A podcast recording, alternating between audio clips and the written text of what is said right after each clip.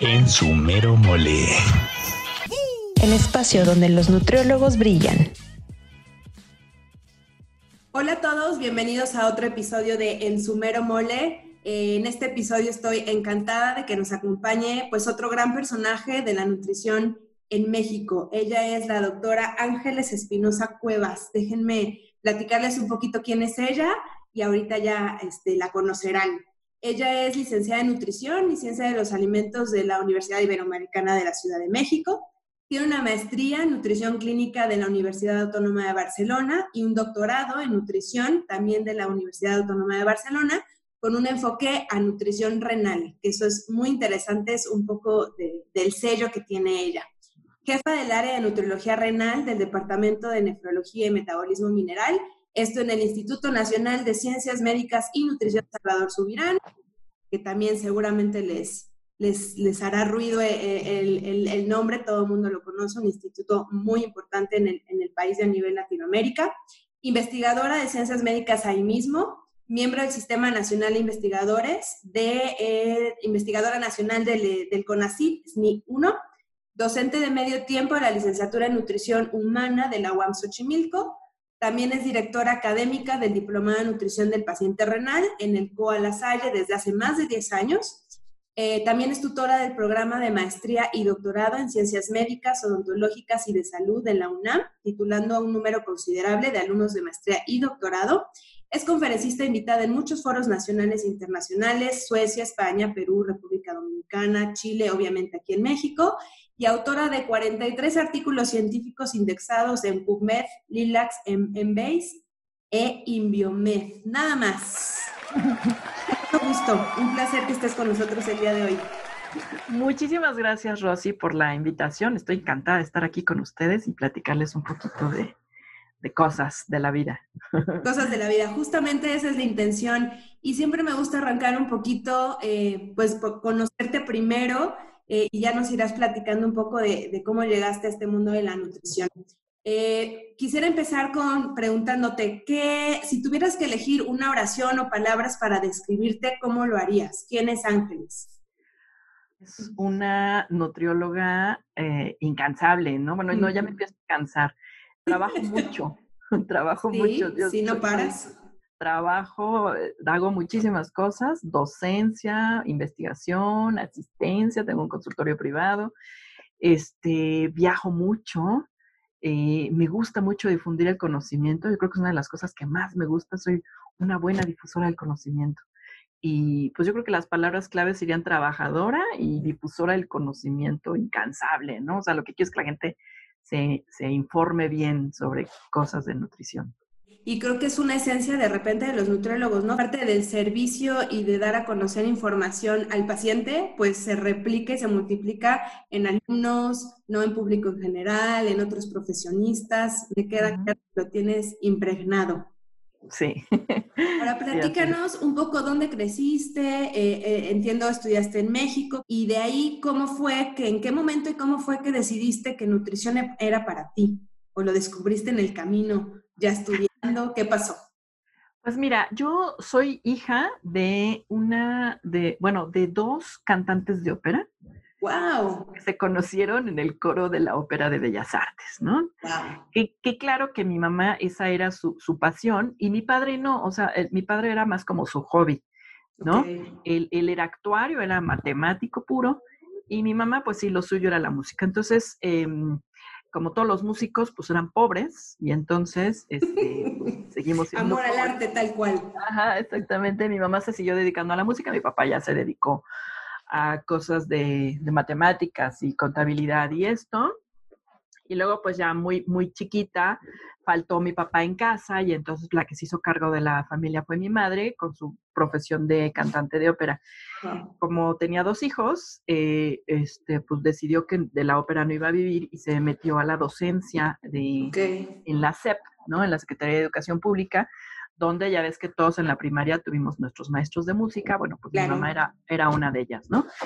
Em, y bueno, pues eh, yo sí siempre recuerdo a mi madre trabajando un montón como, como una loca, consiguiendo dinero extra con chambitas extras para que sus dos querubines, que eran mi hermano y yo, estudiaran en escuelas muy, muy eh, reconocidas este, en México, ¿no? Entonces, éramos dos niños medio pobretones en unas escuelas de mucho prestigio eh, social y Interesante, ¿no? Me imagino la experiencia. Y bueno, la experiencia pues te vas adaptando, ¿no? Claro. Este, de hecho, pues si tú te fijas ahí en mi currículum, también estudié en la Ibero y entonces dices, ay, pero ¿cómo si eran pobres? Porque seguíamos siendo muy pobres y con los años nos íbamos haciendo más pobres, ¿no?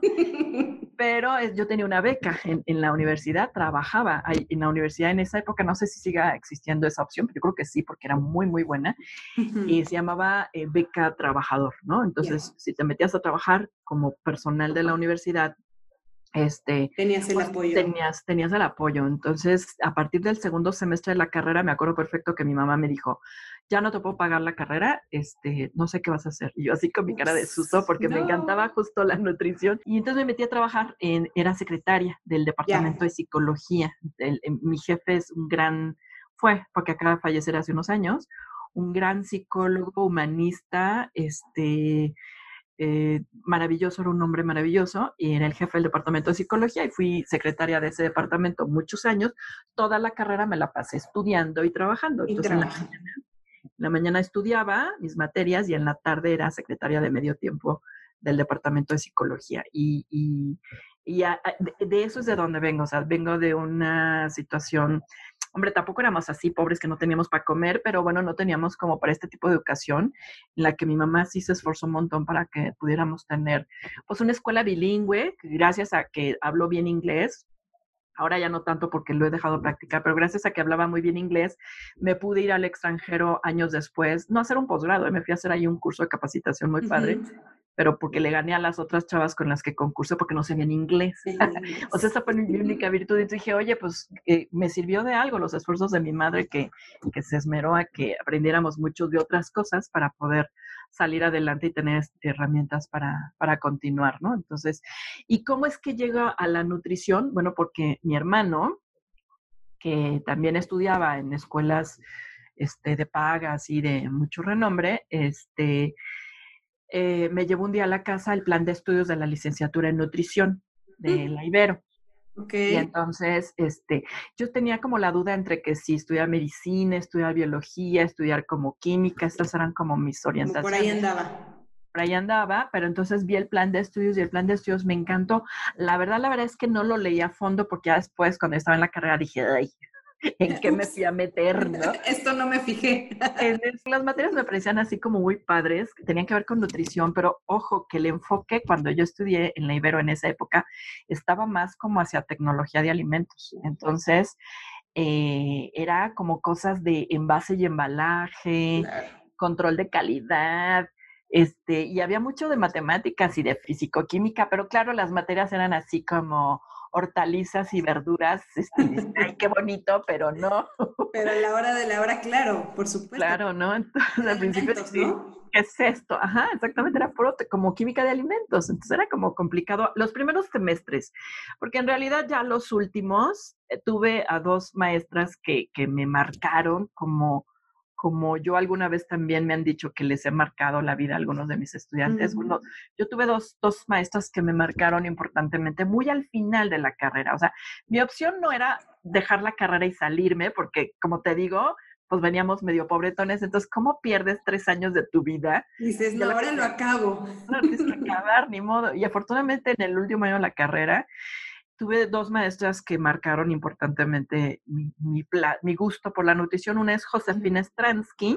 Yo creo que ella ya no, no, no, está con nosotros en este mundo porque, pues, no sé, eh, no he sabido nada de ella, pero ella, ella nos dio como un acercamiento a la nutrición humana en general, con pequeños toques de nutrición clínica. Y ahí donde dije, ay, pues de aquí soy, esto es lo que a mí me gusta, ¿no?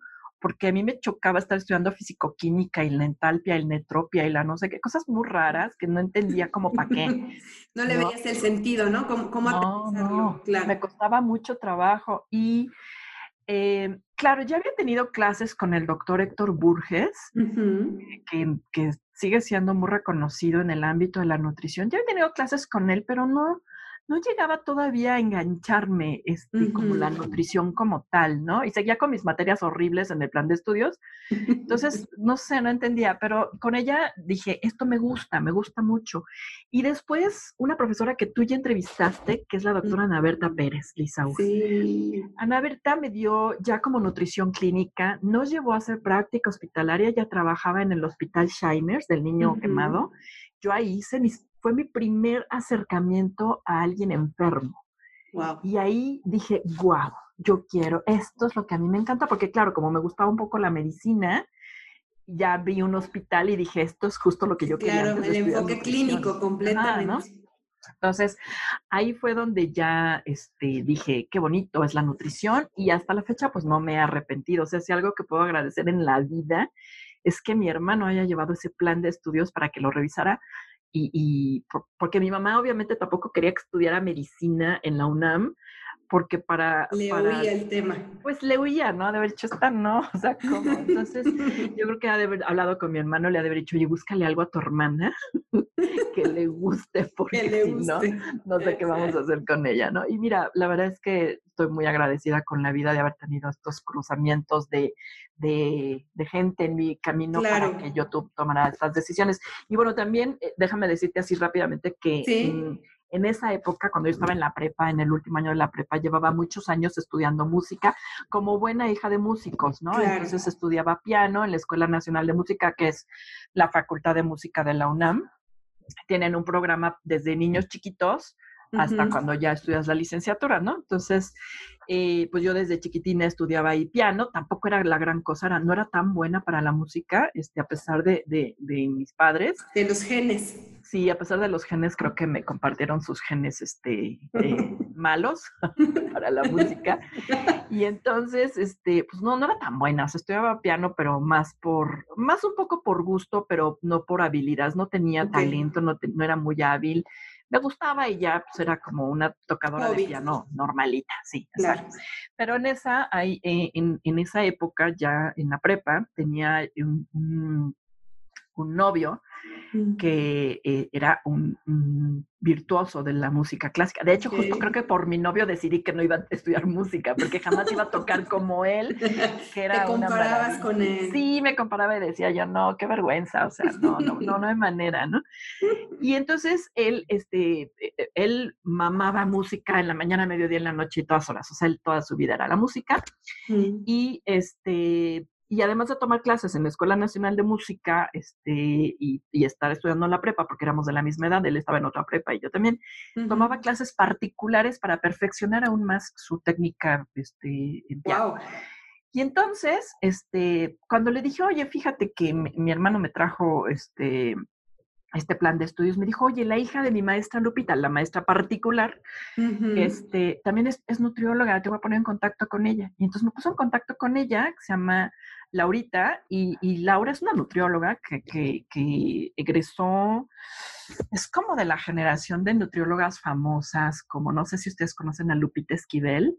Sí. Bueno, pues esta chica, esta, esta Laurita, pues era como de esa generación y ella pues ya estaba prácticamente terminando la carrera, creo. Entonces me, me contactó una cita con ella para que yo platicara de la nutrición y pues ahí terminó de encantarme, ¿no? Cuando ella me empezó a platicar lo que hacía y las opciones que había y demás dije aquí, de aquí soy, quiero estudiar. Te terminaste de convencer. Así fue como fui llegando, como una, una serie de casualidades en la vida hasta llegar a nutrición, ¿no? En su mero mole. Qué interesante. Fíjate que de lo que vas platicando, uno, me queda claro que aprendiste y traías tal vez el gen de lo trabajadora por lo que cuentas de tu mamá. ¿no? Sí, no, trabajaba un montón, mi pobre madre. Y, y el hecho, pero es algo que se hereda la mayoría de los casos, si es, este, a uno le va bien. Y también se ve reflejado en, no importa donde quiera yo estudiar, probablemente si yo busco una beca y trabajo, tengo tiempo, todo es posible, ¿no? Claro, claro. O sea, yo, por ejemplo, ahora dices, ay, sí, Ángeles Espinosa y la gente hasta quiere voltear para arriba. La verdad es que no, o sea, soy igual que todo mundo. Y además, déjame decirte otra cosa, o sea, mi promedio con el que egresé de la licenciatura era como de 8, 4, 8, o sea, no, yo no egresé con un promedio de 9, de 10, a mí jamás me hubieran dado una medalla de al mejor promedio. Estas menciones honoríficas, ¿no? Pues no, porque pues es que trabajaba, o sea, ¿a qué horas, a qué hora estudias y trabajas toda la carrera, ¿no? Digo, pero tampoco fue tan malo mi promedio, pero bueno, me hubiera encantado tener un diploma de condecoración de honores por, por, por buen promedio. Pues claro, el reconocimiento. Pero fíjate, yo creo que unas cosas por otras, a, largo plazo, eh, a veces, me, digo, espero que mis alumnos no, nunca me escuchen decir esto, promedio no refleja todas las actividades diferentes que aprende uno tal vez con, con, un promedio un poco más abajo, ¿no? El conocimiento, pues sí, lo adquiere y hoy en día que lo tenemos tan cerquita, a un clic de distancia, más bien son otras cosas las que uno va aprendiendo también en la universidad, esto que decías, pues administración del tiempo, ¿no? O sea, cómo para ir a clases, trabajar, estudiar y además que me vaya bien y yo saque un promedio arriba de 8. O sea, eso es una habilidad que además sirve para la vida. Ya nos platicarás un poco de lo que haces. Sigue, se sigue aplicando, ¿no? O temas de tolerancia a la frustración, de trabajo en equipo, igual un promedio no lo refleja. No sé, siempre me queda como ese, ese tema de, qué habilidades y si el número lo, lo, refleja. ¿Qué momento, un poco con esto que platicabas, eh, en tus prácticas o ya que empezaste a trabajar, incluso si nos platicas cuál fue tu primer trabajo, ¿cómo llega el mundo de la nutrición renal a tu vida? ¿Al principio, más adelante? ¿Cómo fue? Fíjate que no, llega, llega este, un poco tarde, fíjate. Em, yo llego al Instituto Nacional de Nutrición porque eh, una compañera de un semestre más avanzada con la que yo coincidí en algunas materias, me dijo, el doctor Burges está buscando un grupo de nutriólogos para hacer servicio social en una nueva área que se va a abrir en el instituto. Se llama como nutriología clínica, ¿no? Porque antes no existía, existía como dietología y ya, ¿no? Y este era como un servicio nuevo a cargo de un doctor que tenía el interés de hacer como un servicio de soporte nutricional para pacientes con alimentación no sé, enteral o parenteral o así. Entonces era como estos servicios que ahora ya hay en algunos hospitales. sí. Pero porque antes nada más había pues dietología, ¿no? Y ya. Sí, es como soporte nutrición, ¿no? Quiero entender. exacto. Entonces, este, pero aparte yo ni siquiera sabía la diferencia entre una y la otra porque te digo que tuvimos bien poquitas clases clínicas en, en, la carrera, ¿no? Entonces dije, ah, pues, pues sí, no, sí, yo quiero hacer el servicio social en nutrición. Em, entonces éramos cinco chicas este, que hicimos el servicio y ahí me acuerdo que evaluamos como 800 pacientes en un lapso de seis meses este, porque lo primero que decía el doctor con el que yo estuve, o sea, el doctor con el que yo estuve dependía del doctor Burges y el doctor Burges dijo, le dijo al doctor, este, pues tú vas a conseguir nutriólogas de Ibero, pues yo doy clases ahí, pues para que vengan aquí a trabajar contigo. O sea, así fue como llegamos nosotros ahí. Entonces el objetivo de este doctor decía, a ver, no podemos dar soporte nutricio si primero no sabemos cuál es la prevalencia de desnutrición en la población a la que estamos atendiendo. Entonces nuestro proyecto de servicio social era evaluar el estado de nutrición de los pacientes que ingresaban a hospitalización diariamente, o sea, diariamente yo creo que ingresaban como 30 pacientes al, a todo el hospital. Y este, por eso te digo que evaluamos como 800 pacientes. Es una muy buena muestra. En seis meses, ajá. Y también probamos un programa informático, eh, o sea, te estoy hablando de 1986. O sea, cuando los programas eran así súper difíciles de hacer, los programas informáticos. Entonces, sí, este doctor le llamó a su programa Alimarti. Me acuerdo perfecto, Alimarti. Era un programa donde después de hacer las valoraciones las captábamos en unas hojitas y nos sentábamos a capturarlas y luego ya el, señor que se encargaba del área de informática hacía las estadísticas de cuántos estaban desnutridos, cuántos tenían albúmina baja y no sé qué, pero te estoy diciendo esto de manera súper primitiva en el 86. Yo llegué a nutrición en, en, el 86 cuando estaba el Mundial del 86. Uy, y entonces, este, me acuerdo que llegamos en, en agosto del 86, con, en pleno Mundial. Entonces yo me acuerdo pleno, pleno, sí. pasábamos visita a, a, los sectores de hospitalización donde están los pacientes y todos así con su televisioncita. Viendo, o se iban al pasillo a ver el Mundial, oías los gritos de los médicos, ¡Gol! Y yo muy propia evaluando el estado de nutrición. Tú en lo tuyo.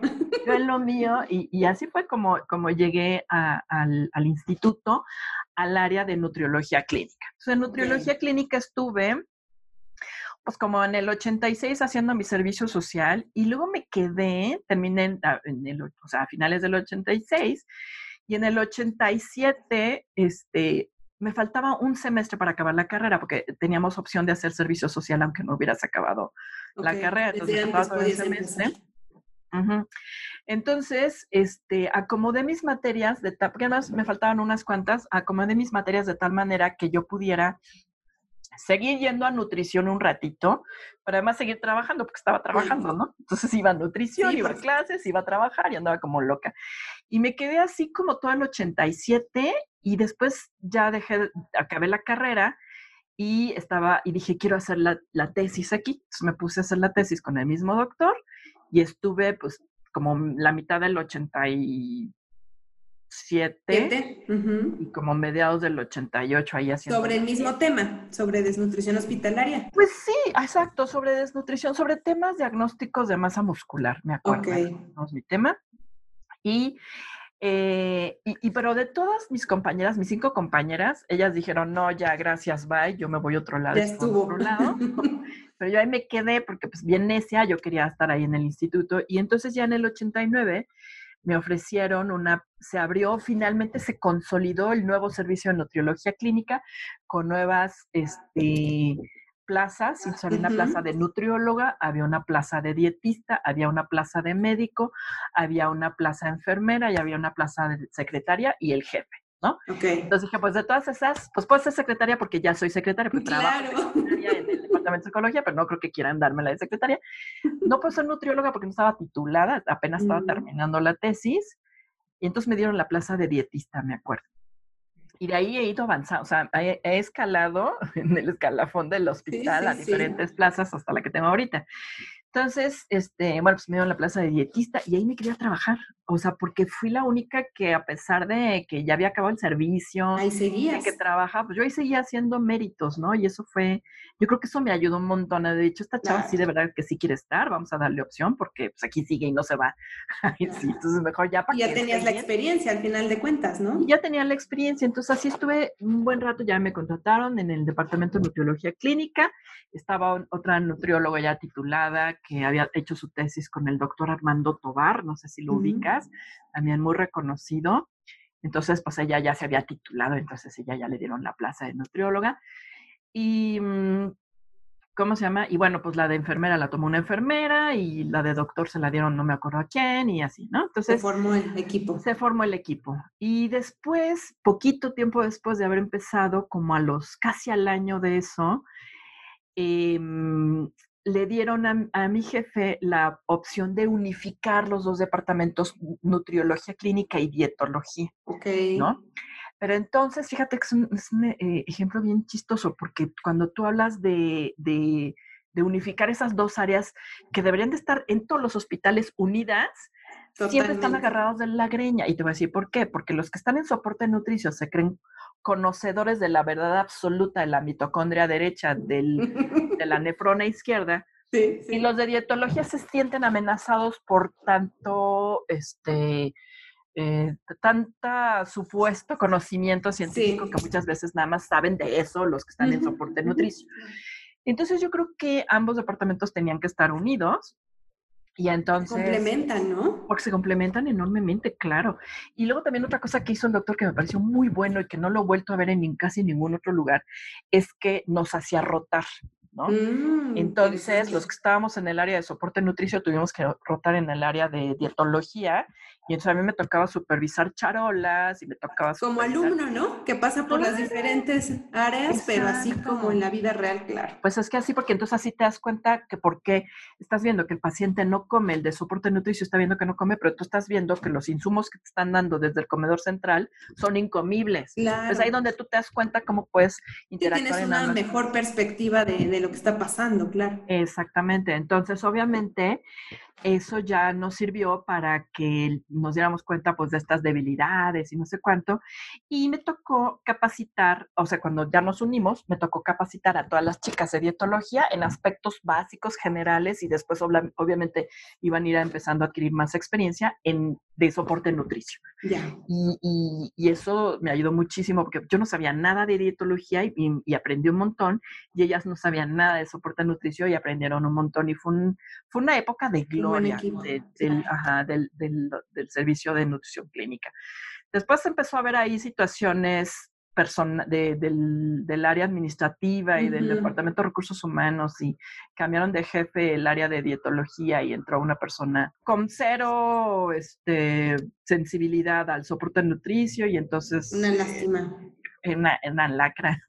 Y entonces se dividió otra vez el departamento. Ay, qué lástima. Y ya está como sigue ahora. El, el, los dos departamentos están separados. Ahora uno, el, el, departamento se llama este, Nutrición Hospitalaria, creo. Uh -huh. y, y, el otro sí se, se, llama Nutriología Clínica, que es soporte nutricio. O sea, se volvieron a separarse a hacer las dos cosas. Estar en claro. el área de dietología, estar en el área de soporte nutricio. Y tienes ambas herramientas. Exacto, ¿no? Y cuando se separaron, y los que nos quedamos en el área de soporte nutricio era un área así súper competitiva. O sea, éramos cuatro gatos, pero esos cuatro gatos estaban todo el tiempo con las uñas en la defensiva. Y entonces dije, yo creo que aquí no va a poder crecer mucho, aunque me encante, porque pues no me van a dejar. O sea, pues, otros, estos otros tres, si a mí me nombran coordinadora de, de estos, se me van a ir encima. Va ¿no? a ser la locura. Yo, yo veía un poco complicada. Uh -huh. y, y, era algo que ya estaba considerando. Dije, ¿qué hago? Necesito, este, no sé, me encantaba estar ahí, pero también veía la situación un poco compleja. Y justo este, la chica que estaba en Nefro, porque además uh -huh. era de los pocos departamentos en el instituto que tenía un nutriólogo para ese departamento Increíble. Solito, uh -huh. ¿no? Entonces la chava que estaba en Nefro, este, me la encontré un día en el, en el, creo que en las escaleras del hospital, y me dijo, oye, este, es que no me acuerdo cómo salió la plática, pero me dijo que se iba a casar y que si no estaba yo interesada en irme a su lugar. Wow. Otra causa. Pues no, wow. O sea, ahorita yo lo pienso y digo, ay, pero qué mensa, porque eh, yo cuando la vi dije, ay, nefro, guácala, o sea, ¿qué te pasa? ¿No? O sea, a mí me gustan las ondas enterales y los catetes. Es el otro mundo. O sea, nefro, así, hasta la vi raro, así como, o sea, ¿qué te hace pensar a ti que yo quiero irme a tu lugar, no? O sea, imagínate. ¿Cómo te atreves a ofrecerlo, no? Exacto, pero este, pasó algo muy chistoso que, que yo seguía viendo como el ambientillo un poco, este, eh, denso, contaminado ahí en nutriología clínica y dije, no, yo creo que sí puede ser que me, que me cambie. Mejor sí me muevo. Yo creo que sí me muevo. Y, y hablé con mi jefe uh, y hablé con su jefe. Bueno, ella habló con su jefe. Uh -huh. El jefe de ella ya sabía que se iba a casar y se iba a ir a vivir a Cancún uh -huh. y que pues necesitaban ocupar esa plaza. Y este, y, y mi jefe, pues obviamente el jefe, el mío, ¿Sí? lo, lo primero que hizo fue, no te vas, ¿no? Y me dijo, pues yo creo, porque aparte yo fui de su equipo original, ¿no? Entonces, ¿cómo ya te quiere decir? Y entonces me acuerdo que, que este, que me dijo, fíjate lo que me dijo, que me sentí de verdad, dije, no, pues qué bueno, si me salgo de aquí, qué bueno, porque esto es un asco. Dijo, no, mira, vamos a hacer una cosa, vamos a someter a votación eh, quién se va a cambiar a Nefro. O sea, ¿cómo? Claro que no. Como si me lo ofrecieron a mí, o sea, diciendo que me voy a cambiar, no le estoy diciendo que lo someta a votación. Entonces dije, no, por Dios, no. Entonces me acuerdo que, bueno, ya me moví con el jefe de esta chica y le dije que yo estaba muy interesada y todo. Y me acuerdo muy bien que me dijo mi jefe, que sigue siendo mi jefe, o sea, hace más de 30 años casi, o bueno, por ahí. Me dijo, nada más que te quede claro que tu jefe soy yo voy a ser yo, no el otro doctor, ¿no? Así como, porque yo creo que ya los, ya, ya de haber dicho, esta niña sigue enganchada con nutriología. Claro. No, no, o sea, yo me quedo en nefro, no pasa nada, déjenme estar aquí, no sé qué. Bueno, finalmente conseguí la plaza, me cambié a nefro y de verdad se me hizo una tortura las primeras semanas o los primeros meses porque no había nada que hacer. O sea, bueno, es que no hubiera nada que hacer, no había nada estructurado. Estructurado. ¿no? Eh, eh, era muy difícil y había ahí dos nutriólogas también de la Ibero que estaban haciendo su tesis con un uh -huh. nefrólogo, pero la tesis era de cosas de nutrición y el nefrólogo no tenía ni idea. Entonces, este, se acercaron las chavas así con una cara de susto y me dijeron, este, ¿nos puedes ayudar con nuestra tesis? y yo dije, ¿y me pueden ayudar a entender qué, de qué trata el paciente renal? ¿Qué hacemos aquí?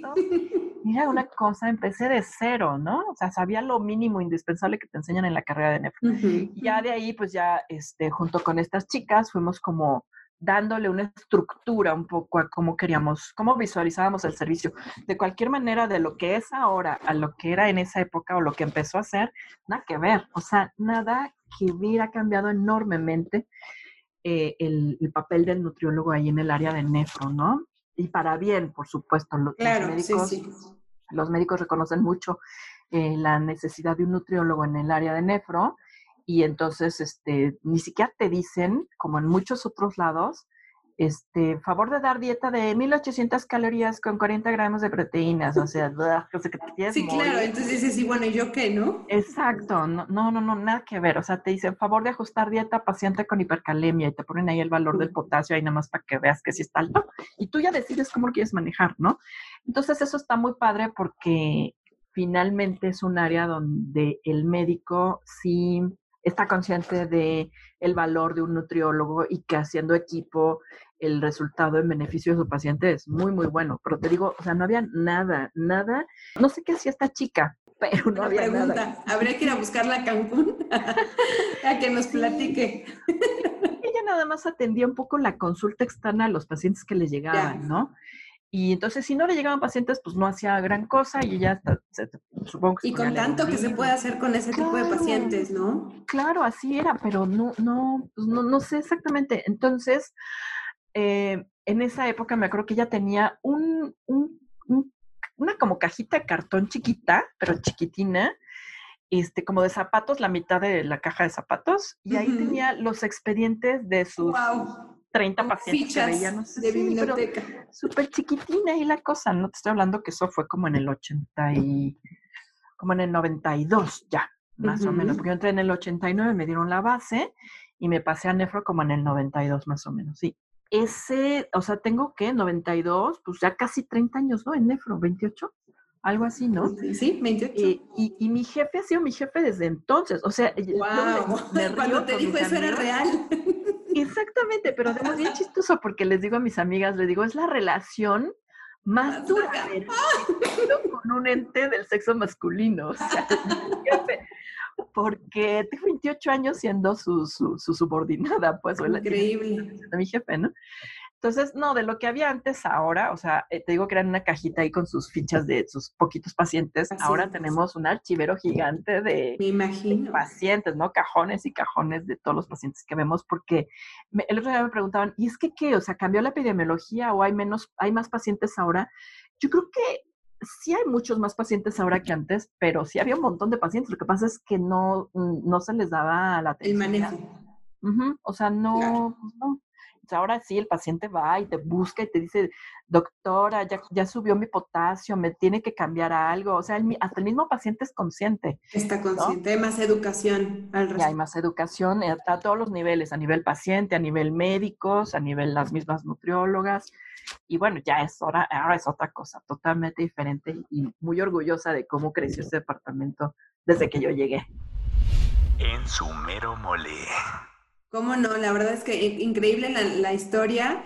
Eh, quitarnos esta etiqueta de estoy lista para que el médico me diga cómo manejar al paciente, sino al contrario, ¿no? Estoy apoyando de manera integral. Fíjate que también una de las cosas que también les digo a los chicos es que la nutrición renal no es fácil y que ya que les costó tanto trabajo entender y aplicarla y estudiar, porque mis pasantes los ponemos a estudiar un montón y todo eso, siempre les digo que cuiden su, su profesión, ¿no? Porque luego también pasa mucho que se acercan mismos colegas de otros departamentos o de medicina interna inclusive, o endocrinólogos que tienen muchos pacientes con daño renal y se acercan a los pasantes, o sea, no se acercan a mí porque ya saben lo que les voy a contestar, se acercan al pasante, al estudiante, le dicen, oye, ¿no me puedes hacer una dieta para mis pacientes? Ya mm. están estos mensos eh, regalando su trabajo para que tenga el doctor una dieta de machote para que se la dé a los pacientes. Sí. Entonces digo a los chavos, no, chavos, o sea, ahora sí que date a respetar, como decía mi abuela. Sí, sí totalmente. respetar, o sea, sabes que si quieres que yo vea a tus pacientes renales, pues mándamelos, canalízamelos, canalízamelos a mí, porque pues sí es una, eh, o sea, sí es un área que requiere de un conocimiento pues importante. Digo, no digo que las demás áreas no lo sean, pero es un área especializada donde muchos nutriólogos le dan la vuelta porque es complicado. Al, al final de cuentas te das cuenta que no es tan complicado. Finalmente es dedicarle el estudio necesario. Ajá, exacto. Es, ¿no? Es, es, es, cuidar la profesión y el conocimiento que tiene uno y también cuidar al paciente, porque un paciente renal, uno le puedes estar controlando el potasio y otro el sodio, ¿no? Y, y puede ser terrible una dieta. Si de por sí decimos que las dietas son individualizadas en un paciente renal, con tantos factores a controlar, pues más, ¿no? Sería una locura que, que el médico estuviera haciendo eso. Exacto, pero lo hacen, ¿eh? Entonces, por eso siempre les digo a los chicos, dense su lugar, no suelten las dietas así nomás como así. Totalmente de acuerdo, sí. Y con lo que platicabas justo del área, Ángeles, cuéntanos un poquito de las actividades que hace un, nutriólogo renal, al menos ahí en el hospital. Ajá. Gente que ahorita le brille el ojito y diga, wow, a ver, nutrición renal. Bueno, mira, tenemos dos áreas tenemos el área de hospitalización y el área de diálisis, ¿no? Bueno, tenemos una más que es la de consulta. Entonces, eh, dentro de la parte asistencial, estas tres áreas pues son básicas. Entonces, la primera, el área de hospitalización, pues los nutriólogos pasan visita muy temprano al hospital, ¿no? Checan qué pacientes ingresaron de nuevo ingreso con, con diagnóstico con alguna patología renal que requiera manejo nutricional una vez que se detectan estos pacientes, porque entran pacientes de todo, en el instituto hay pacientes oncológicos, eh, inmunológicos, con enfermedades respiratorias que ahora más, porque ahorita se convirtió en hospital COVID. Este, ¿qué más? Con, em, pues con cualquier tipo de patologías. No vemos niños ni embarazadas, es lo único que no vemos, pero fuera de eso vemos un montón de, cosas complicadas. Entonces, bueno, detectas de los ingresos que hubo quién tiene patología renal y se hace una valoración del estado de nutrición. Y eh, secundario a eso, nada más se le hace un seguimiento a lo largo de su estancia hospitalaria, porque el manejo nutricional está dado por el área de, nutrición hospitalaria, que antes era dietología, y si requiere soporte nutricio está a manos de nutriología nosotros estamos como un poco en medio.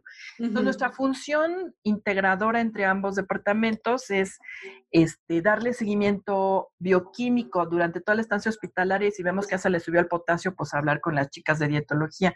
Si vemos que a pesar de que comas está desnutre y desnutre y desnutre, pues hablamos con los de soporte nutricio. Entonces, es como un punto intermedio entre ambas áreas que son súper importantes, como que les facilitamos un poco la vida para que ellos se enfoquen en otros pacientes, a lo mejor lo oncológico, lo que sea. nosotros estamos ahí en la parte renal dándole seguimiento y nada más este, comentamos eh, casos específicos nutricionales, más o menos alrededor, eso se hace alrededor de toda la mañana, estás viendo cómo va evolucionando tu paciente, el, que ingresó hace dos semanas y el que ingresó ayer, estás evaluando todo el tiempo. Y luego, eh, como, es, como al mediodía más o menos vienen las consultas, la consulta de nutrición y nefro, la consulta de nutrición y trasplante, la consulta de nutrición y diálisis, son varios días de la semana de esto. Entonces, los, los, chicos se van al área de, de consulta, que es físicamente en un edificio diferente, y ahí esperan a que el médico les remita a los pacientes. La consulta de nefro, eh, de nefromedicina, o sea, el médico, es en el primer piso de este edificio que te digo que es nuevo, y la consulta de nutrición es en el sexto piso. Entonces siempre pues cruzamos, cruzamos los dedos que el paciente quiera subir al sexto piso para recibir orientación nutricional, ¿no? Casi siempre van. Este, y lo interesante aquí es que el médico, a pesar de que casi nunca nos vemos, el médico sabe que en el sexto piso, el día de la consulta, siempre va a haber un equipo de nutriólogos que le van a dar orientación a sus pacientes renales para que mejore su, su, estado clínico y metabólico, ¿no? Entonces, eso es muy, muy padre porque ni nos ven. Claro. Eh, y en el sexto piso está la unidad de diálisis, que ahorita te platico de esa unidad. Entonces, por eso estamos nosotros en el sexto piso. Tenemos una, unos consultorios y una oficina de nutriólogos allí también para, para nosotros y ahí estamos. Que claro que como también está la unidad de diálisis allí, también hay oficinas para los médicos nefrólogos que están rotando en hemodiálisis. Entonces ahí es donde sí se dan cuenta que sí existimos. Entonces, este, y pues ya más o menos estamos terminando como a las 4 de la tarde la consulta y pues ya nos regresamos todos a la oficina central y ahí ya cada quien recoge sus, tiliches y se va a su casa. Y ya, a seguir el día. A seguir el día. Pero en el Inter, todos los pasantes tienen la obligación de hacer un proyecto de investigación. Entonces, los pobrecitos, además de hacer mucha chamba asistencial, pues también tienen la obligación de eh, apoyar con algún área de investigación, alguna de las líneas de investigación que tenemos dentro del departamento, porque al principio digo que cuando yo llegué a ese departamento, primero era como un poco organizar cómo vamos a trabajar, porque no había nada. Pues con el paso de los años te das cuenta que puedes hacer un montón de investigación con, con esos pacientes. Pues Entonces, oro molido lo que tienen ahí de información. Exactamente, ¿no? Entonces, pues también ya hacemos proyectos de investigación con los chavos y ya pobrecitos los, los explotamos cañón, pero aprenden no, aprenden y lo valoran y de ahí, bueno, brincan a, a, otras cosas, ¿no? Sí, sí, sí, así Muy es. interesante, igual para los que dicen yo quiero, ya saben más o menos cómo es el tema de, de la nutrición renal. Y yo quería preguntarte, relacionado un poquito a esto, eh, te platico rápido mi, mi, propia experiencia. Yo estudiando nutrición, pues el cálculo, ¿no? Y el potasio y el fósforo y el magnesio, ¿no? Y, y, y, ahí estás haciéndote bolas hasta que, que cuadra tu dieta. Después resulta que tal vez no, no, no, no eliges los alimentos más este, correctos, pero con que te cuadre, ¿no? Exacto. Adelante, cuando yo salgo, pues resulta que mi abuela le diagnostican este, falla renal, consecuencia de diabetes, y dicen, pues, Ajá. nutrióloga de la casa que haga algo al respecto, ¿no? un de experiencia en el hospital en donde yo trabajé, este, había una unidad de hemodiálisis y pues trabajé pronto con pacientes y a mí la verdad es que me encantaba, justamente porque creo, y con, con esto que te, que te quería comentar con lo de mi abuela, fue la primera vez que me di cuenta el impacto que tiene la nutrición en un paciente renal. Porque de estar a un paso de entrar a hemodiálisis mi abuela por la condición que estaba, en el estadio en el que estaba, y que el nefrólogo le dijo, ya señora, la siguiente semana usted se va a hemodiálisis y no cambia su alimentación. Sí. Me espantó y nos espantó a todos. Pues dije, a ver, a calcular y hay más, más o menos de lo que yo estaba este, haciendo en el hospital y la experiencia de lo que hice en la universidad la hicimos y mi abuela se, se portó súper bien y Qué bueno. a, a cabo. Y hoy te digo que, no sé, siete años después, sin una este, sesión de hemodiálisis, mi abuela está como, como si nada, llevan una dieta que la ha controlado increíble, lo que una alimentación y un cálculo y un paciente que lo quiere hacer y una familia que lo, que lo apoya puede hacer. Ahí fue cuando dije, es que nutrición es tan importante eh, y yo te quería preguntar algo eh, con, relación a esto de qué paciente o qué caso te ha marcado en este mundo de la nutrición que digas, vale cada minuto de lo que he estudiado y he trabajado y he investigado. En su mero mole. Fíjate que a mí me, a mí me, me marcaron dos pacientes la vida, ¿no? Pero estos pacientes me marcaron en mi etapa muy, muy inicial del contacto con el paciente hospitalizado, muy, muy eh, inicial, porque eh, cuando, no sé, cuando yo empecé con, con el paciente eh, hospitalizado, uh -huh. me era muy sensible al dolor ajeno. No es que ahora no sea sensible, es que se me hizo la piel dura. Claro, pues es tu primera ¿no? experiencia, ¿no? Claro, entonces en, ese, en esa época, pues obviamente sufría ver al paciente sufrir. Uh -huh. Ahora lo veo sufrir y eh, soy empática, o sea, uh -huh. sí, sí, entiendo el sufrimiento, pero ahora no me afecta como me claro. afectaba al principio, ¿no? No lo haces propio, ¿no? Exacto, porque antes lo hacía propio y de verdad hasta lloraba y decía, ay, a ver, Ángeles, ya, sí, por sí, favor. Sí, ¿no? Entonces, eh, hubo dos pacientes que marcaron mi vida eh, de, y que todavía los recuerdo y me, me siento muy triste por ellos. Eh, uno fue, en, en, la época cuando yo llegué al Instituto Nacional de Nutrición, uh -huh. era un instituto de referencia de pacientes con SIDA. Okay. En una época de la vida donde, o sea, en el ochenta y tanto, uh -huh. donde tener SIDA era un estigma espantoso y era como ya te vas a morir porque además efectivamente pues se iban a morir porque uh -huh. existían los antirretrovirales que hay ahora, no, no existía tanto avance en, en, sí, claro. en, el manejo de estos pacientes y además eh, tenía un estigma eh, de, de, orientación sexual muy uh -huh. marcado. Uh -huh. Tenía un estigma así de que horrible. O sea, si tienes SIDA es que en tu vida ha sido muy malo, ¿no? Y, y pues, sí. pobre gente, porque no eran los únicos que tenían SIDA, claro. pero bueno. Y entonces, este, vi, cuando pasaba visita, en, en, mi época de servicio social, sobre uh -huh. todo, cuando pasaba visita con mi paciente hospitalizado, cuando estábamos en este grupo de cinco nutriólogas evaluando el estado de eso, este, yo visitaba a este paciente con SIDA y me acuerdo que este, pues comía muy mal y entonces yo, de, de mi propia este, interés, uh -huh. iba con la chica de dietología, la, la, que estaban en dietología, le decía, oye, este paciente no está comiendo, ¿crees que le podemos cambiar algo? Y así como que me veían raro, como, ¿y tú quién eres? Pero bueno, de vez en cuando les hacían, me hacían un poco de caso y les llevaban algún alimento que ellos pudieran tolerar mejor, que no les produciera diarrea. a veces tenían estas lesiones con hongos en la boca donde les lastimaba horrible. Les decían, no le puedes mandar algo frío, una malteada o algo nutritivo, pero que esté frío porque le duele mucho.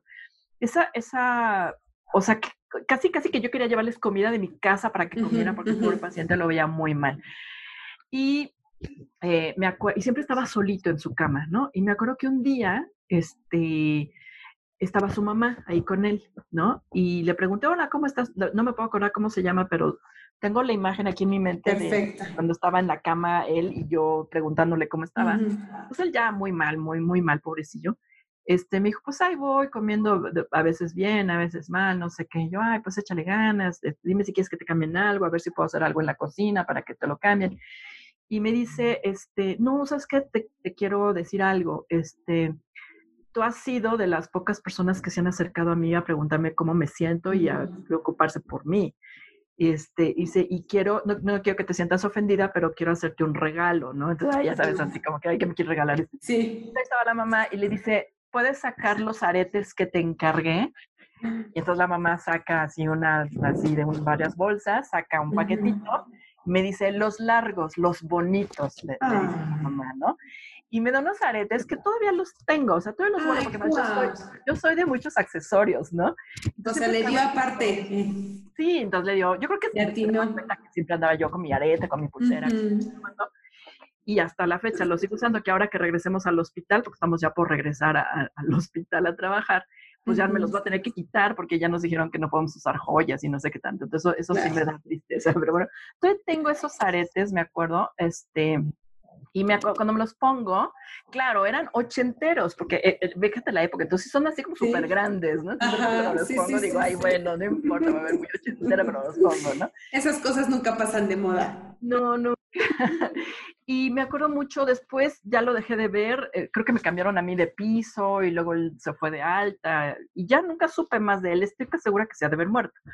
Pues la probabilidad es muy alta, ¿no? Tristemente. Tristemente, en esa época, claro, ¿no? Entonces, eh, pero tengo un recuerdo de él, ¿no? De que en algún momento lo hice sentir un poquito mejor de lo miserable que se sentía por todo este estigma, ¿no? De la enfermedad renal. Sí. Y, y el otro fue un chico, jovencito, como de unos 16, 15 años, que, raro porque no vemos pacientes tan jóvenes en el hospital con leucemia. Él también un encanto de niño, un chico encantador con una leucemia súper agresiva. Y me acuerdo que cumplió años el, ahí en el hospital. Y entonces cuando yo cambié, me cambiaron de piso porque te rotan, este, ahí yo ya trabajaba, o sea, ya no estaba haciendo el servicio social, ahí yo estaba trabajando ya en nutriología clínica, ya teníamos esta conjunción de dietología y nutriología juntas.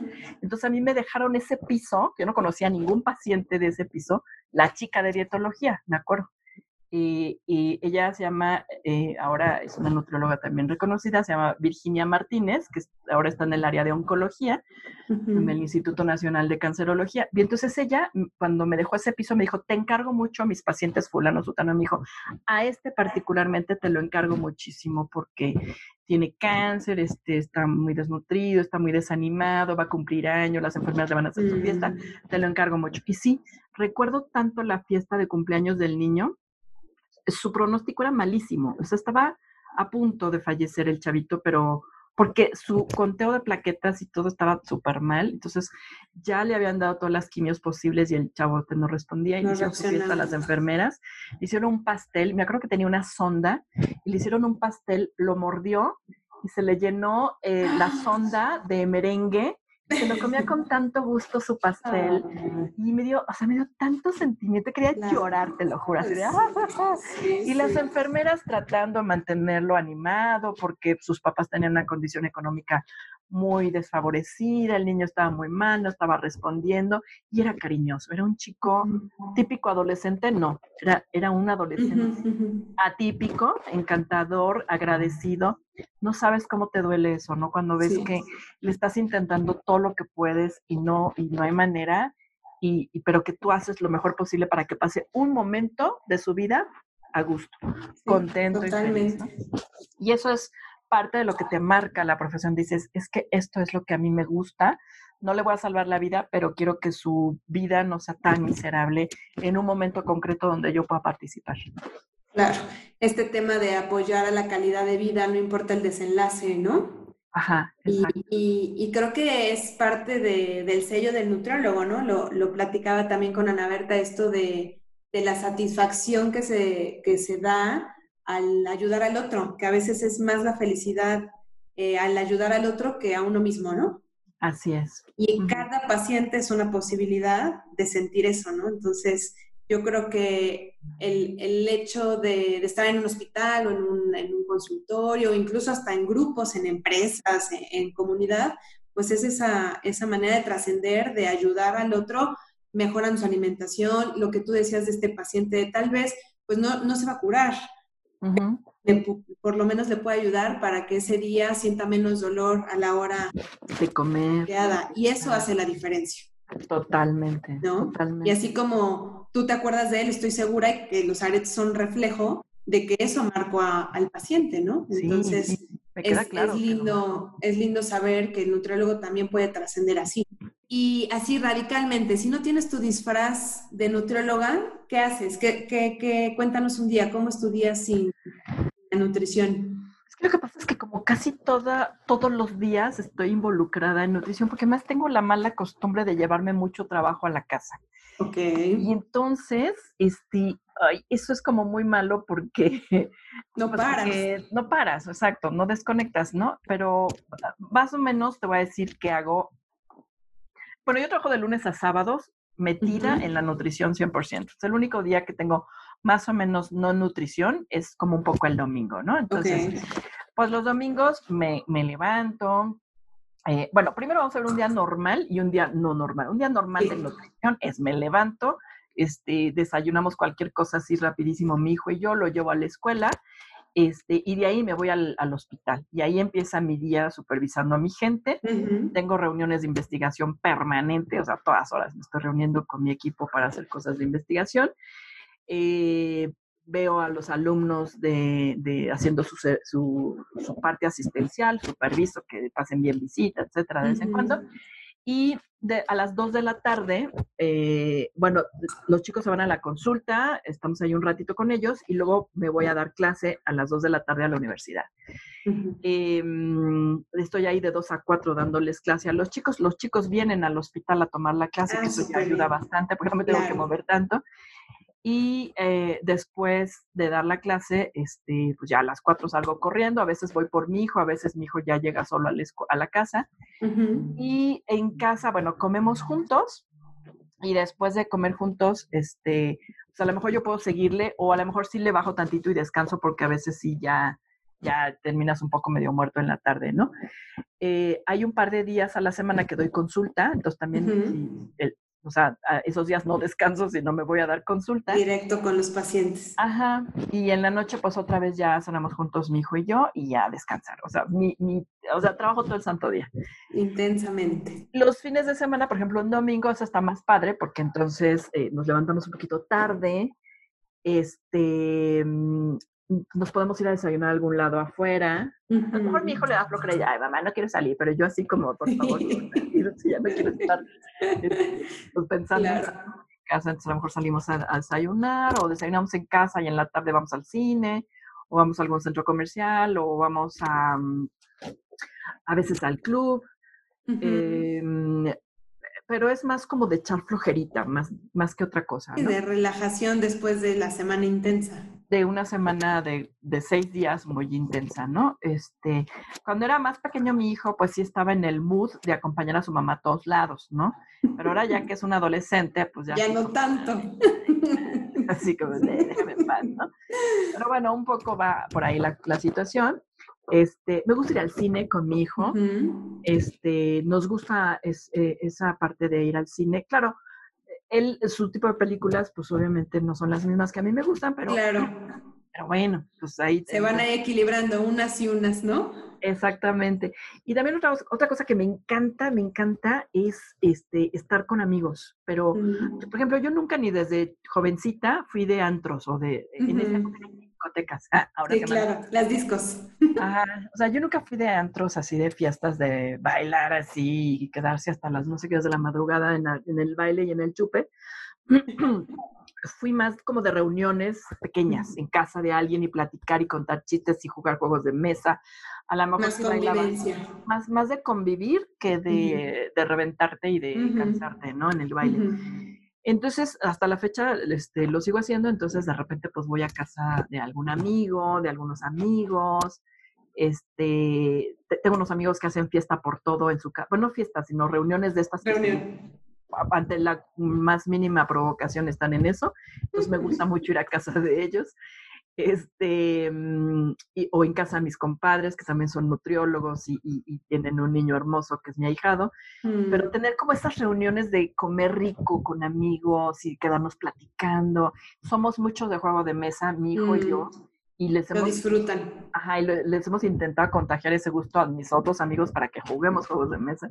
Y entonces ese es como un hobby padre que me gusta tener, pero con gente, o sea, me gusta socializar. Ahorita la, la cuarentena, la cuarentena me está pegando duro en la Ha socialización. sido un reto.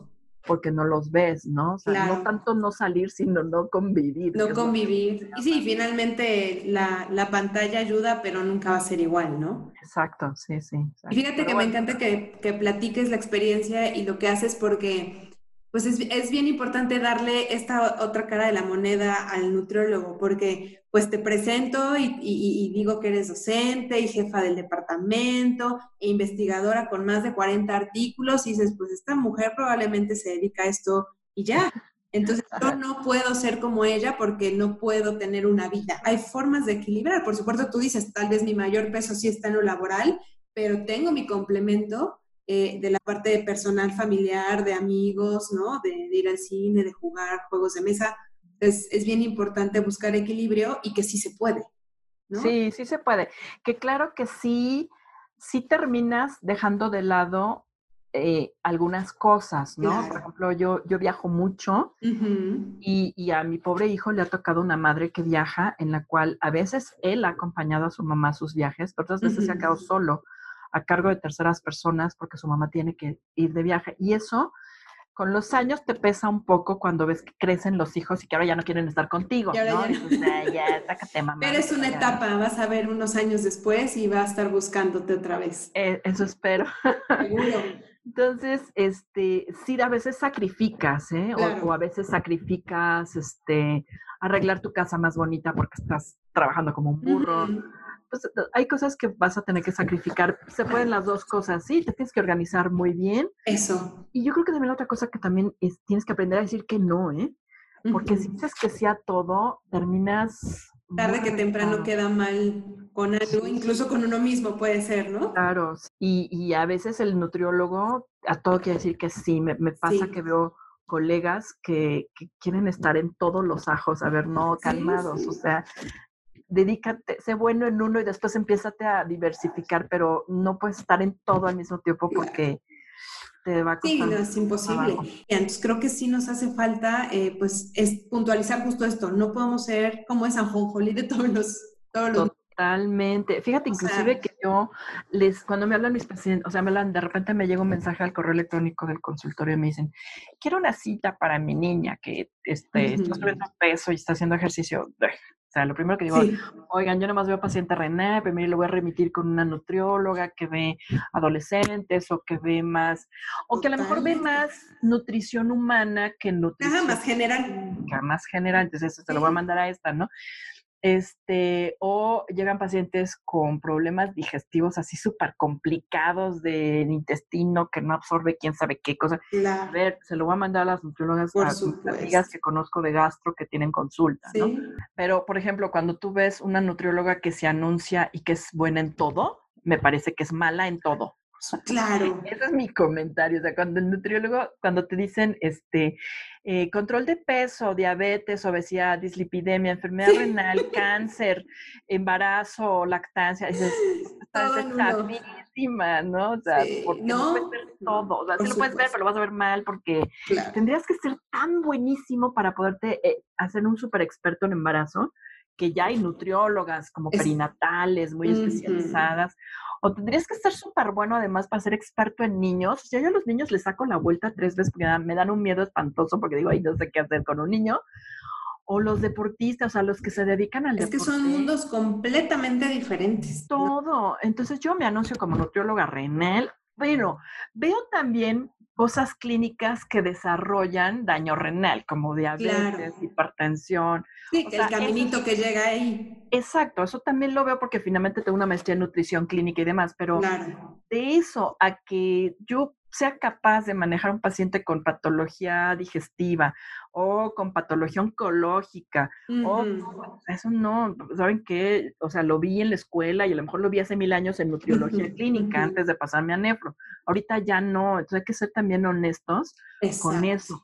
Hay gente inclusive que me habla por teléfono y me dicen, oye Ángeles, soy fulanita tal, ¿te acuerdas de mí? No, que casi no de nadie, la verdad, pero bueno, no, no me acuerdo, pero Oye, te puedo consultar. Es que fíjate que me llegó un paciente a la consulta que tiene esto, esto, esto de cosas del riñón y no sé qué hacerle.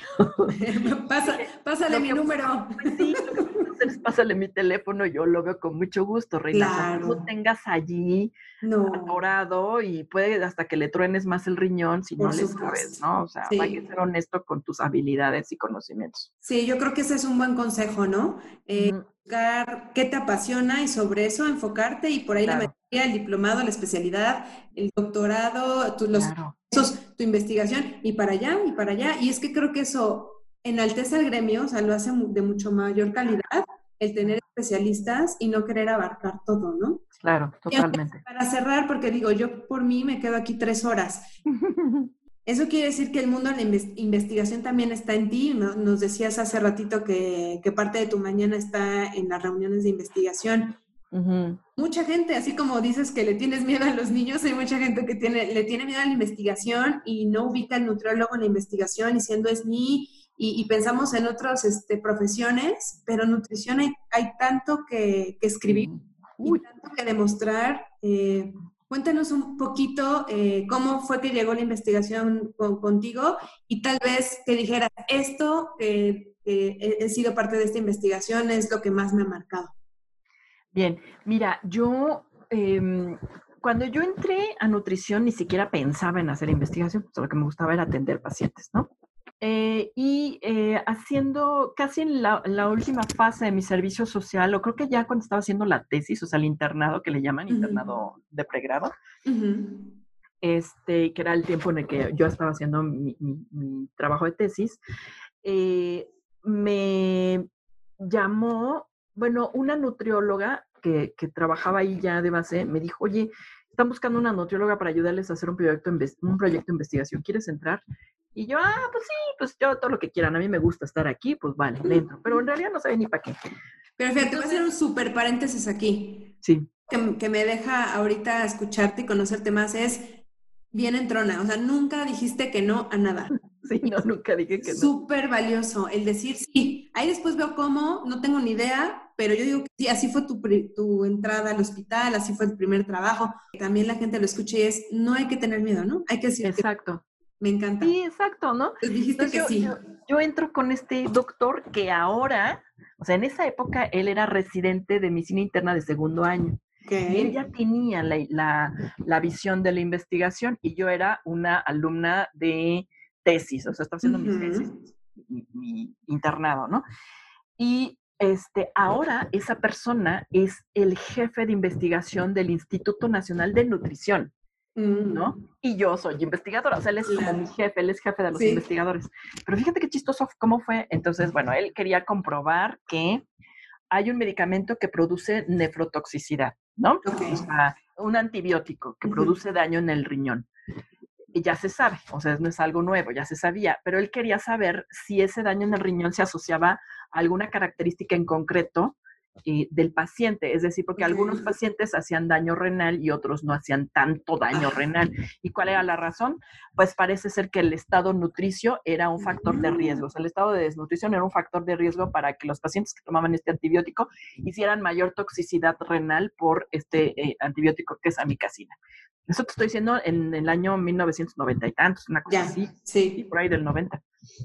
Y entonces, este, pues mi, mi, chamba allí era valorar el estado de nutrición de todos los pacientes que tuvieran este antibiótico y ellos ya se encargaban de separarlo y hacer las correlaciones y todo eso. O sea, yo no hice nada matemático ni nada, yo nomás fui a hacer la chamba. Eh, y de ahí salieron dos artículos o tres, me parece, no me acuerdo, hace mucho. Si tú me buscas, porque además al principio todo el mundo me ponía Espinosa con Z, entonces tú me buscas, en, me buscas en PubMed, no aparezco porque está en Z. Porque pues así no es. Así no es, pero bueno, por ahí tengo unos artículos muy viejitos de esa época que publiqué con este grupo de, de trabajadores.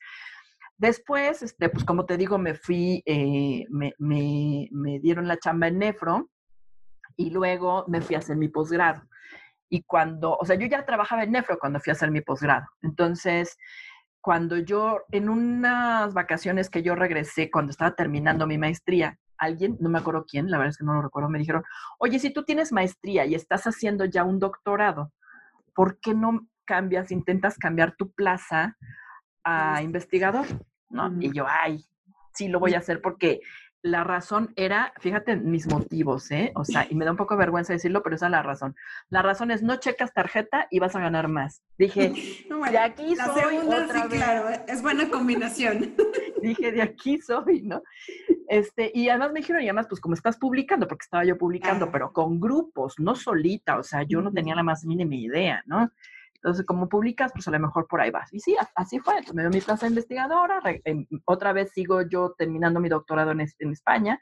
y cuando regreso, pues ya tenía completamente mi plaza de investigadora. Y ahí fue el problema, que me dijeron, ahora montate. Mantente. Ajá, y por supuesto, este, ahora cómo, ¿no?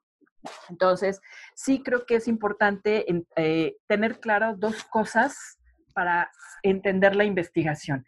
La primera es que puedes ser investigador eh, un poco eh, por experiencia más que por conocimiento, que es lo que a mí me pasó. O sea, empecé a hacer investigación sin ser investigadora porque empecé a ver cómo hacían las cosas los demás, pero no tenía yo la formación y mi formación en estadística y en metodología y en epidemiología, pues fue muy mala porque es la que yo tenía de la, de la licenciatura y la universidad y mi maestría fue en cosas clínicas, completamente clínicas, ¿no? Entonces, pues nunca Sin enfoque a investigación. De enfoque, ¿no? O puede ser investigador eh, por formación, o sea, la, UNAM tiene un programa de, de, formación en investigación científica, de la cual soy tutora, mm. este, pero que a mí me ha costado un montón de trabajo porque evidentemente no tuve la formación que mis alumnos sí tienen. Entonces, ahí es el gran problema. Pero claro que si tienes buenas ideas y si eres organizado y si eres, este, y tienes nociones bastante buenas de estadística y nociones bastante buenas de metodología, aunque no seas el súper experto, puedes empezar. Pero sí tiene que quedarte claro que si tu formación no fue de investigador, te va a costar mucho más trabajo, ¿no?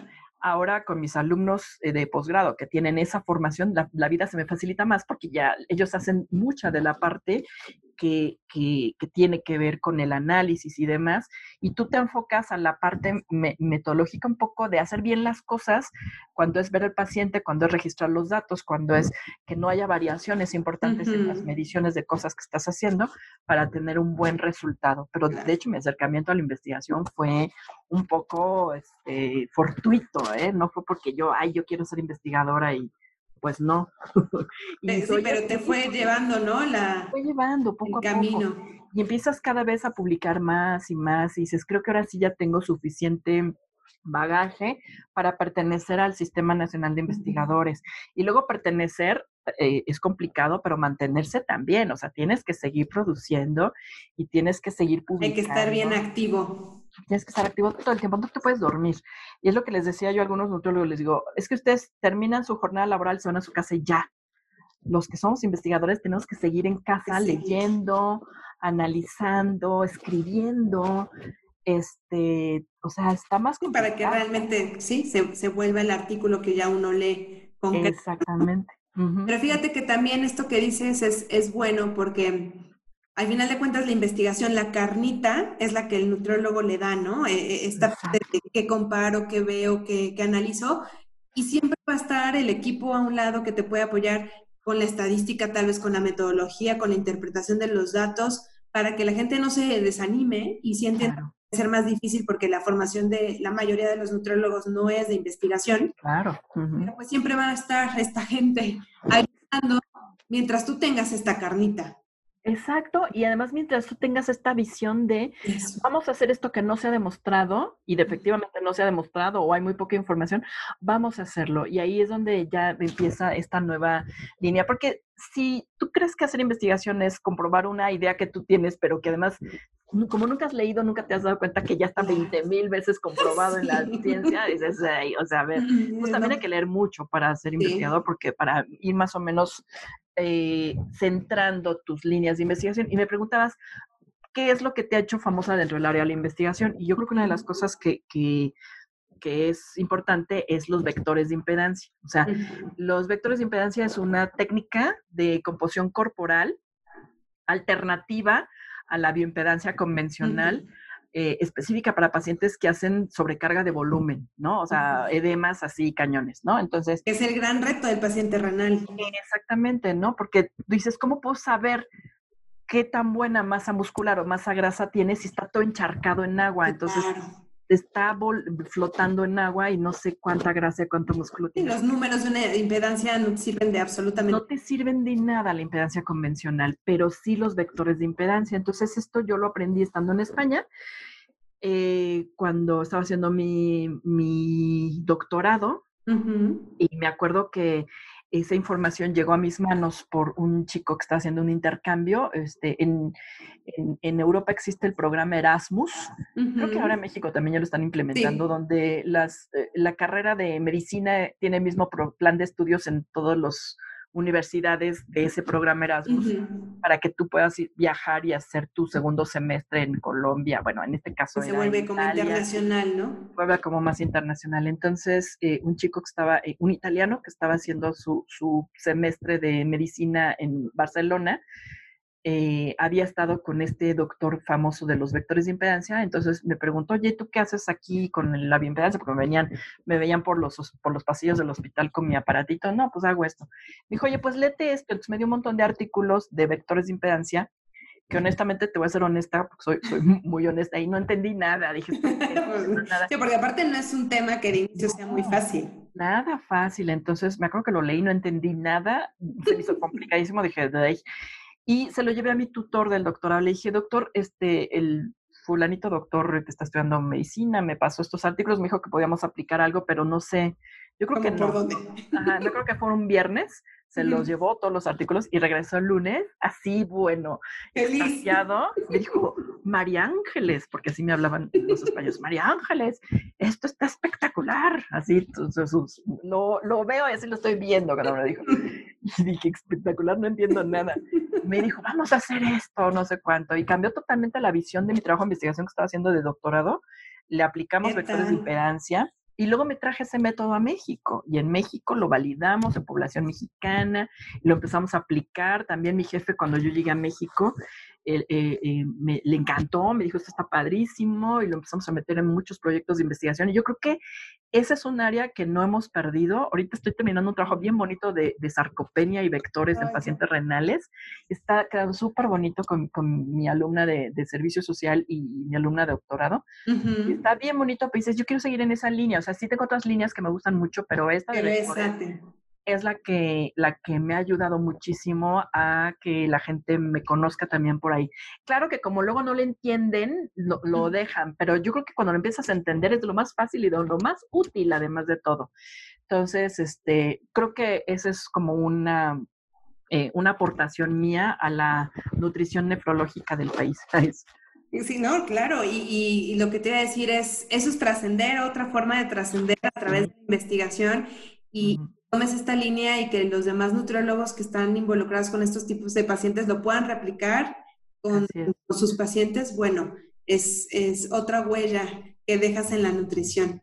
Así Para es. cerrar, me encantaría que nos dijeras qué consejo le darías a la gente que está estudiando nutrición o que está por terminar o incluso que ya, ya es este, nutriólogo activo de, de la vida de la nutrición. Yo creo que la, eh, es que son muchos consejos los que les podría dar. Yo creo que uno muy importante es que se mantengan siempre actualizados, ¿no? Actualizados es actualizarse realmente bien, o sea, leer ciencia y la ciencia generalmente se lee en inglés y saber dónde buscar los artículos más este, importantes, ¿no? Inclusive hay revistas de un factor de impacto muy alto que también se, les, se les resbala y se les patina por ahí y sacan artículos muy malos. Entonces, ser un poco crítico con lo que lees. Pero bueno, en términos generales, las revistas de muy alto impacto también tienen artículos muy buenos. No quiere decir que solo tengan artículos buenos, no, pero tienen mu- muchos artículos la muy buenos mayoría. La mayoría. Entonces, que se mantengan actualizados. La segunda es que eh, siempre se mantengan íntegros con el ejercicio de su profesión, es decir, que no vendan gotas de nanopartículas para COVID o que no, o sea, ya sabes, que no Sí, vendan sí, estos sí. complementos por ahí que curan todo, porque, porque, hijo, yo, yo oigo un nutriólogo decir eso y ya, ya, o sea, obviamente mi concepto del nutriólogo es ya muy Se pésimo. ¿no? perdió la credibilidad. se perdió la credibilidad. Entonces, que sean íntegros como nutriólogos, no solo en, en- en esta parte no, no tan comercial, sino también íntegros en el sentido de, de, eh, del código de ética, digamos, ¿no? De, de- del código de ética del, del nutriólogo. Yo siempre les digo, léanse el código de ética del Colegio Mexicano de Nutriólogos. O sea, cómo, cómo debe de ser el comportamiento de un nutriólogo con la sociedad, con sus colegas, con el paciente. O sea, el comportamiento debe ser muy claro para, según, según donde te desenvuelvas, ¿no? Eh, y, y hay una parte del, del código de ética que dice, bueno, a ver, si tú estás viendo que tu paciente te está consultando, pero sus medios económicos son muy limitados, no le cobres, o sea, ayúdalo con lo que haces, ya tendrás a quién cobrarle y a quién no, ¿no? Y creo que es una parte que muchos no hacen, ¿no? La otra es, o sea, el nutriólogo que está en el penúltimo semestre de la carrera y ya da consulta y ya la cobra. Me quiero morir. Sí, o sea, sí. como dice el de la de tele, carreritas. O sea, ¿qué te pasa? O sea, a ver, ¿tú mandarías a tu mamá a operarse con el estudiante de medicina de cuarto semestre? Pues entonces Igualito. es igualito. O sea, me parece totalmente detestable. Habrá gente que me diga vieja amargada, no me importa. Me parece detestable que un que alguien que no tiene cédula profesional dé consulta y la cobre. Porque puedes dar consulta porque estás aprendiendo a dar consulta en Claro. servicio social, etcétera. Ok, pero que la Total. cobres me parece totalmente desleal porque estás a- todavía estás en un Y poco serio, ¿no? Es hasta de meritarle al- a la nutrición. Sí, sí, o sea, de verdad. Entonces yo les recomendaría que fueran un poco más éticos, que piensen muy bien cuando están viendo un paciente que, es, que podría ser su mamá. Y yo siempre digo, ¿quién quieres más de toda la vida? Pues a mi mamá, a mi hijo, lo que sea. Ok, entonces ahora imagínate que tú vas a poner en manos de una persona que todavía no está 100% capacitada la salud de tu hijo, la salud de tu madre. Y lo vas a Y operar. A ver. ¿no? A ver si, a ver si aprendes y dices, bueno, está bien, o sea, me voy a esperar y ya, porque también justo por eso el gremio del nutriólogo está muy mal a veces visto, Eso. Porque el nutriólogo está todavía en la lela y les dice cosas todavía bien tontas porque todavía no está capacitado. Claro, falta experiencia, culminar hasta con la parte de esto de las prácticas y su servicio social. O sea, Claro, por qué de las cosas en el proceso, ¿no? claro, ¿no? Y luego por eso, pues te gana, te gana la credibilidad un, un, este, ¿cómo se llaman estos que salen en los- YouTube? El health coach o los influencers, los Los youtubers. influencers, los youtuberos, o sea, pues claro, porque tienen más labia y porque el nutriólogo estudiante le dijo una burrada a su paciente y ya perdió totalmente la credibilidad, ¿no? Entonces, ahí está el meo. Entonces, una de mis consejos es que no coman ansias, que se preparen bien, que obtengan su cédula y que se lean el código de ética y que de, trabajen. de tarea que le echen ojo. Exacto, está ahí en la página del colegio, lo bajas gratis, lo lees y, y que trabajes siempre de manera ética. Yo creo que eso este, a ti te va a dejar mucha satisfacción porque sabes que lo que estás haciendo lo estás haciendo con buenas prácticas, ¿no? Y no. Así es, con- hace la diferencia. Ujú, Y que te pues. Claro, y la actualización. Trabajadora, perseverante, echada para adelante, sin miedos, investigadora. La verdad es que fue un placer eh, conocerte un poquito más. Eh, qué mejor leer nutriólogos para aplicarlo como nutriólogos. Necesitamos agarrarnos de las manos para fortalecer el gremio. Creo que hoy incluso este, pues es el, momento. Claro. El mundo está volteando a la nutrición. Se da cuenta de lo importante que es para la salud, así que creo que es, buen momento para, para fortalecernos como gremio. Gracias, Rosy. Gracias a todos en su mero mole. El espacio donde los nutriólogos brillan.